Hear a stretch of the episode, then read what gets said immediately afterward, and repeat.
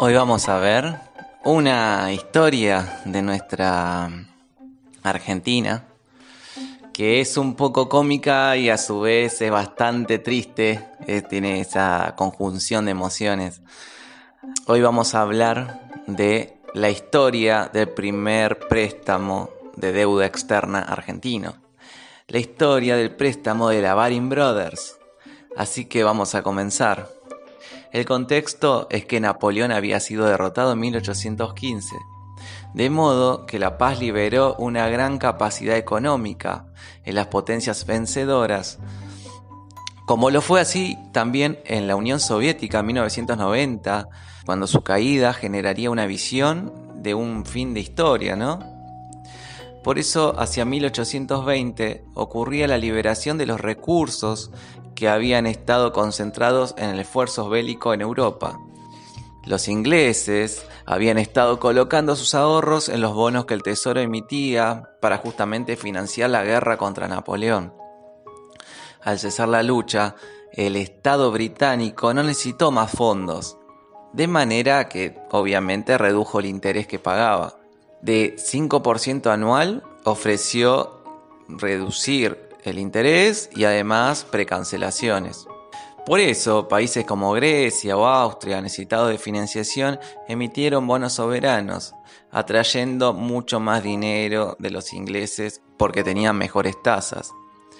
¿Y quién se coló en este proceso? Y sí, ¿quién se va a colar? Latinoamérica, que estaba empezando la batalla de todo lo que es la independencia, de Ayacucho y demás. Y se consideraba muy probable la victoria de las fuerzas independentistas. Inglaterra, que no respaldaba oficialmente la liberación de las colonias españolas, sin embargo, siempre con su doble moral, por otro lado, alentaba su lucha y dejó florecer un mercado de bonos. Cuando América Latina vivía el momento de su independencia, incluso su intento de unificación, los ingleses se preocuparon porque estos nuevos países, ya separados de España, quedaran bajo su dependencia. De 1822 a 1826, 10 préstamos habían sido hechos en Inglaterra en nombre de las colonias españolas. Resultó de estos hechos que en el momento de la emancipación las colonias españolas se volvieran una especie de colonias inglesas. Las primeras tentativas de endeudamiento externo se producen en 1818. Hay en ese año algún intento a través de hábiles banqueros que ya andaban por Buenos Aires. Pero su concreción se produce en 1822 cuando empiezan las conversaciones con los banqueros británicos para proseguir un empréstito para instalar un puerto, crear un banco nacional y otras actividades que estaban proyectadas. Uno de esos empréstitos se concertó con la provincia de Buenos Aires. Los ingleses adujeron que otorgaban el préstamo y sus futuras inversiones para ayudar a que fuéramos independientes. Y los porteños, amigos de los ingleses, argumentaron que lo necesitaban para construir el puerto y obra de salubridad, es decir, iniciar el camino de la civilización. Por entonces, quebrada la Unión Nacional que a duras penas había mantenido el directorio, la provincia de Buenos Aires estaba gobernada por Martín Rodríguez, quien se enorgullecía de haber conducido el golpe del 5 de abril de 1811 para acabar con el morenismo que le resultaba demasiado audaz y dar paso a hombres ilustrados como Bernardino Rivadavia y Manuel José García, que serían poco después quienes manejaron desde las sombras el primer triunvirato. Quizá Rodríguez no sopesaba la importancia del empréstito que ofrecían los ingleses, por lo cual se dedicó, según su relato, a la campaña dirigida contra los pueblos originarios y por lo tanto dejó las funciones de gobierno a dos ministros de su confianza, justamente Rivadavia y García. Fueron ellos quienes se encargaron de convencer a la sala de representantes de la conveniencia del negocio. No obstante, algunos legisladores sostuvieron que con cinco años de superávit del Estado provincial se reunía el dinero para las obras proyectadas. Justamente voy a desarrollar el diálogo que hubo entre los legisladores al momento de aprobar el pedido del préstamo. Uno preguntó, ¿pero cómo vamos a devolver un millón de libras esterlinas? Muy fácil, le contestó otro, con las rentas de la aduana, que son 300.000 libras esterlinas por año. En tres años devolvemos el millón de libras esterlinas. Pues entonces dijo, esperemos tres años y construimos las obras sin pedir ningún empréstito.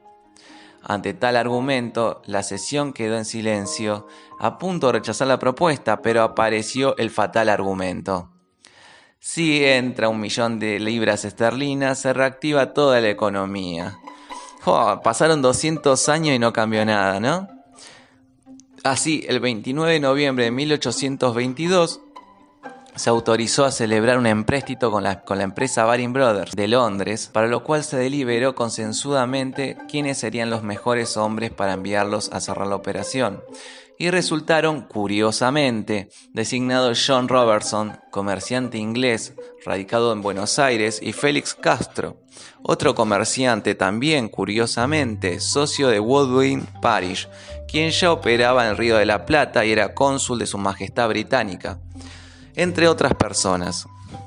Pero como estos legisladores eran hombres desconfiados y ardorosos defensores de los intereses de la provincia, impusieron tres condicionamientos a su gestión. Uno, si se iba a sufrir una quita muy razonable, por cierto, por tratarse de una provincia joven que aún no había podido concertar con las otras provincias para convertirse en un país, había que ceder hasta el 30% y no más es decir, entregar título de deuda por mil libras y recibir solo 700. 2. Asimismo que la tasa de interés no excediese el 6% como máximo. Y 3. Que si existían garantías era posible ofrecer las tierras de la Pampa bonaerense, una planicie de las más fértiles del mundo. Con estas instrucciones, los representantes bonaerenses llegaron a Londres y recibieron la más cálida recepción de los inversionistas británicos. Rígidos en las órdenes recibidas, Castro y Robertson aceptaron la quita, reconociéndose poco confiables en su condición de bárbaros americanos. Pero recibieron una sorpresa, los inversionistas ofrecían pagar el 85%, es decir, se conformaban solamente con una quita del 15%, lo cual constituía una cortesía tan exagerada que podría asombrar a Rivadavia y sus, amigos de Buenos Aires. Por ello, aceptaron esa quita, pero optaron por hacer público que habían aceptado el máximo de quita que se les había autorizado por la legislatura de Buenos Aires, de manera que la provincia bonaerense recibiría solo el 70%. Convinieron entonces que los inversionistas, que el 15% restante fuese depositado en sus cuentas particulares. Imagínense la sorpresa de los gentlemen, que le hicieron saber en una carta que encontró un historiador, Ernesto Fait, y publicó en su libro Historia de un empréstito.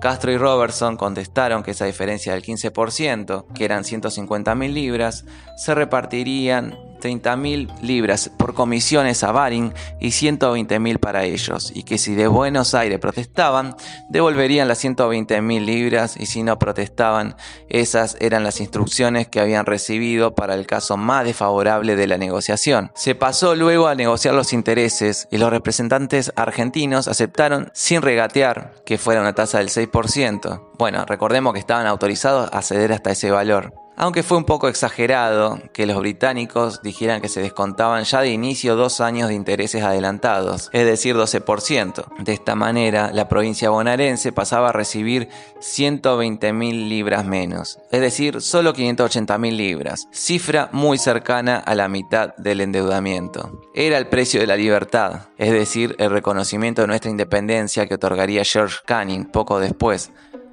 y ese precio empezaba a resultar un poco caro. Pero hay algo más que los inversionistas habían olvidado. Debía descontarse también el 1% de amortización adelantada. Y hay más, quedaba por reducir un saldo de comisión de Lavarin, las comisiones para Castro y Robertson, pues eran los gestores, la comisión de, para Castro y Robertson, además de lo que ya se, además de lo que ya habían recaudado, se llevaron otra comisión. Además, un recupero de los gastos realizados por justamente Castro y Robertson hicieron el negocio de su vida. Y otros 6.000 libras que gastó Bernardino cuando fue a Londres a iniciar los contactos para el empréstito. Es decir, que por endeudarse por un millón de libras, la provincia de Buenos Aires debería recibir 552.700 libras. Y no era muy buen negocio que hacían, ¿no? Sin embargo, incluso así parece no haber sido, porque los investigadores no encontraron la recepción de esa suma en Buenos Aires.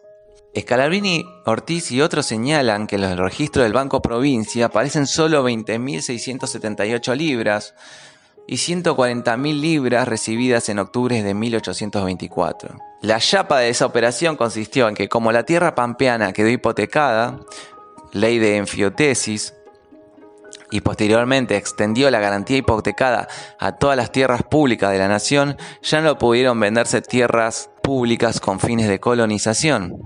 Bueno, después de contar todo este, todas estas peripecias que fue para dar el préstamo, finalmente, en 1824, el gobierno de Martín Rodríguez, con la colaboración de su ministro Bernardino Rivadavia, cerró el préstamo ante la Baring Brothers para realizar obras portuarias y de urbanización. Así que mm, vamos a continuar.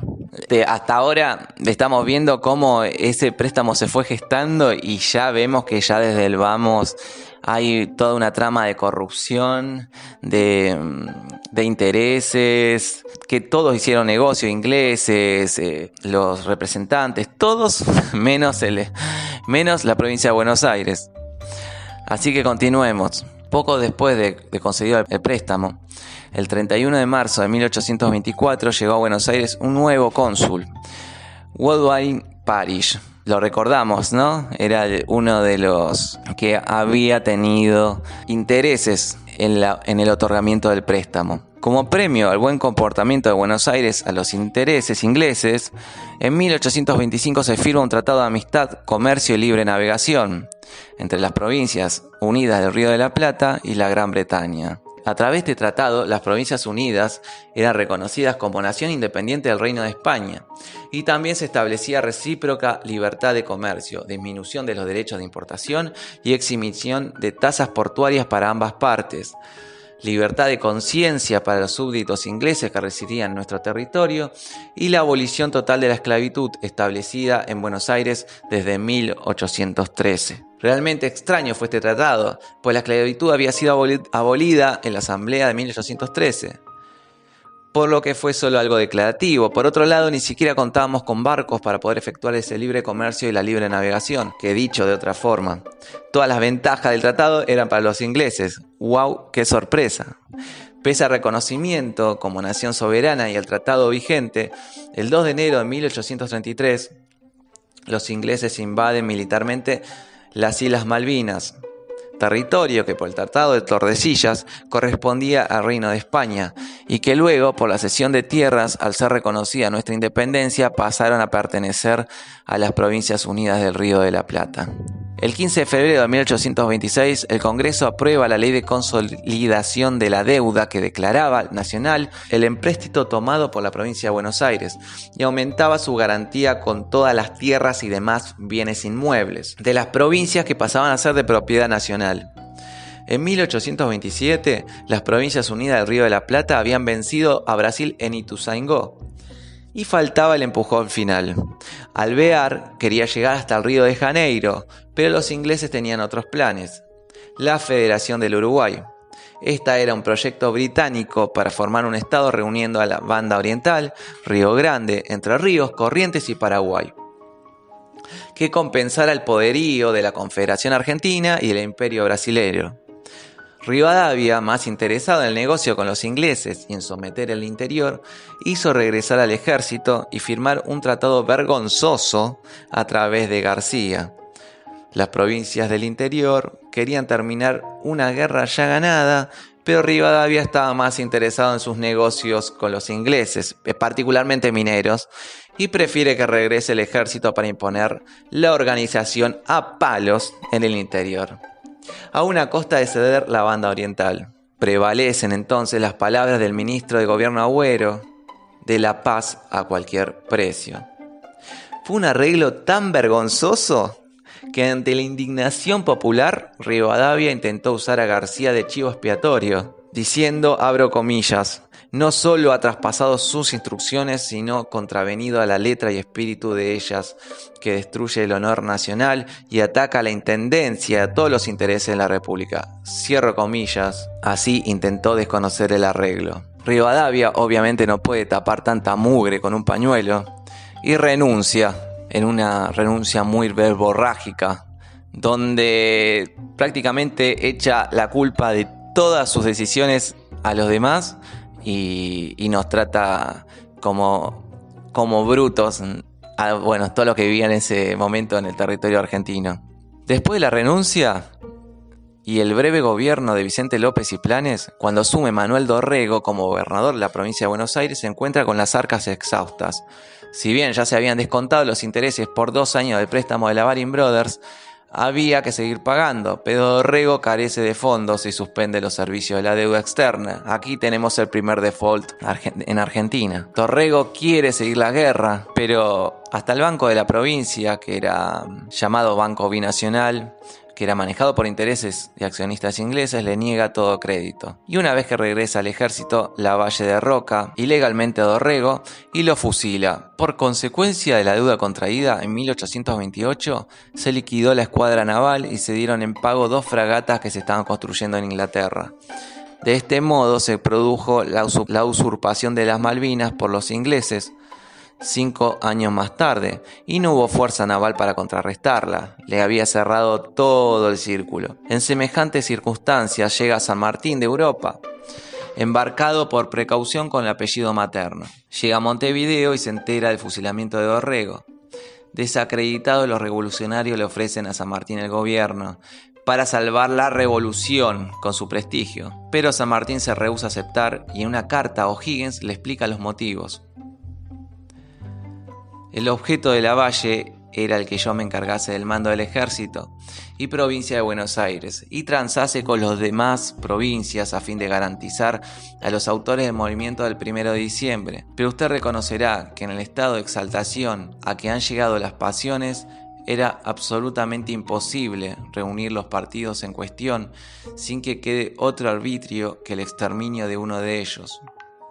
Los autores del movimiento del 1 de diciembre son Rivadavia y sus satélites.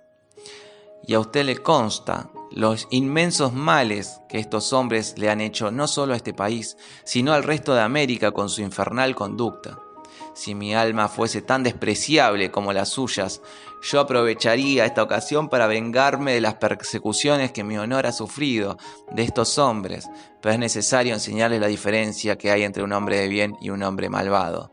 José de San Martín. Bueno, vimos que no tienen una muy buena opinión de Rivadavia y sus satélites, ¿no? Rosas, en 1829, informa como gobernador de la provincia de Buenos Aires que lamentablemente no puede cumplimentar sus obligaciones externas. Más tarde, Manuel García propone pagar con tierras del sur patagónico, pero su propuesta no llega a concretarse. Incluso se llegó a ofrecer la condonación de la deuda por la usurpada Isla Malvinas, pero los ingleses rechazaron el ofrecimiento. Después de transcurrir unos años sin pagar, les envía a los accionistas ingleses algunas pequeñas sumas para conformarlos y demostrar la intención de pago. Disconformes, los Barin protestan y designan un representante en Buenos Aires para que normalice los pagos. Es un hombre de clase alta llamado Francisco Belaustegui. Enterado Rosa se lo reprocha enérgicamente, pues entiende que un argentino no puede representar a la banca británica exigiendo el cumplimiento de su deuda. Para mí muy lógico, yo sé que para un montón de gente no, pero para mí es lógico. En aquellos tiempos Rosa se escandalizaba de un proceder que resultara muy habitual en la historia argentina, donde los ministros de Economía y los embajadores han estado muchas veces a ambos lados del mostrador en la negociación con intereses en conflicto con el país. Belaustegui prudentemente prefirió dar un paso atrás y no ejercer la representación de la banca inglesa. Años después, en 1852, Fernand White, un agente enviado por Baring Brothers al Río de la Plata para gestionar el cobro de los servicios del empréstito, emite un informe donde comenta estos aspectos delictuosos de la negociación. Para él, bueno, obviamente la Baring era intachable, pero los promotores originales, que eran Robertson y Castro, habrán obtenido bonitas tajadas. Hay una cosa que siempre me preocupó, dice, y es que la provincia de Buenos Aires realizó solo el 70% cuando el empréstito fue emitido en Londres al 85%. Estoy enterado que los contratistas, señores Parit Robertson y Félix Castro, deben haber hecho buenas raterías, sí, aquí, aunque negocios son negocios y por lo que yo sé, tuvieron la adhesión del gobierno. Bueno, finalmente, ¿qué sucedió con el dinero restante que nunca llegó a Buenos Aires? Scalabrini Ortiz llegó a la conclusión de que como los comerciantes ingleses tuvieron ganancias desde 1809 hasta 1824, que no pudieron girar a Londres porque no había libras en Buenos Aires, la suma restante, cercana a 400.000 libras, habría sido depositada en Londres, en la cuenta de esos comerciantes para compensar esa falta de giros pendientes de envío. La deuda adquirida en 1824 con la Baring Brothers, más sus intereses acumulados y resarcitorios, se canceló en 1904, 80 años después, luego de sucesivas refinanciaciones y obviamente que ninguna de las obras que debía realizarse con ese dinero llegó a concretarse. Lo que finalmente se pagó en capital, intereses y punitorios fue calculado por el director de crédito público Pedro Agote en 8 veces superior al importe recibido. Bueno, espero que le haya gustado, la verdad que es una historia súper interesante que habla lo que es el gen argentino, cómo comenzamos y parece que siempre la historia se vuelve a repetir. No hay que mirar muy atrás, ¿no? Para, para ver eso. Les envío un abrazo. Si quieren contactarse conmigo, al mail aquino.raúl.gmail.com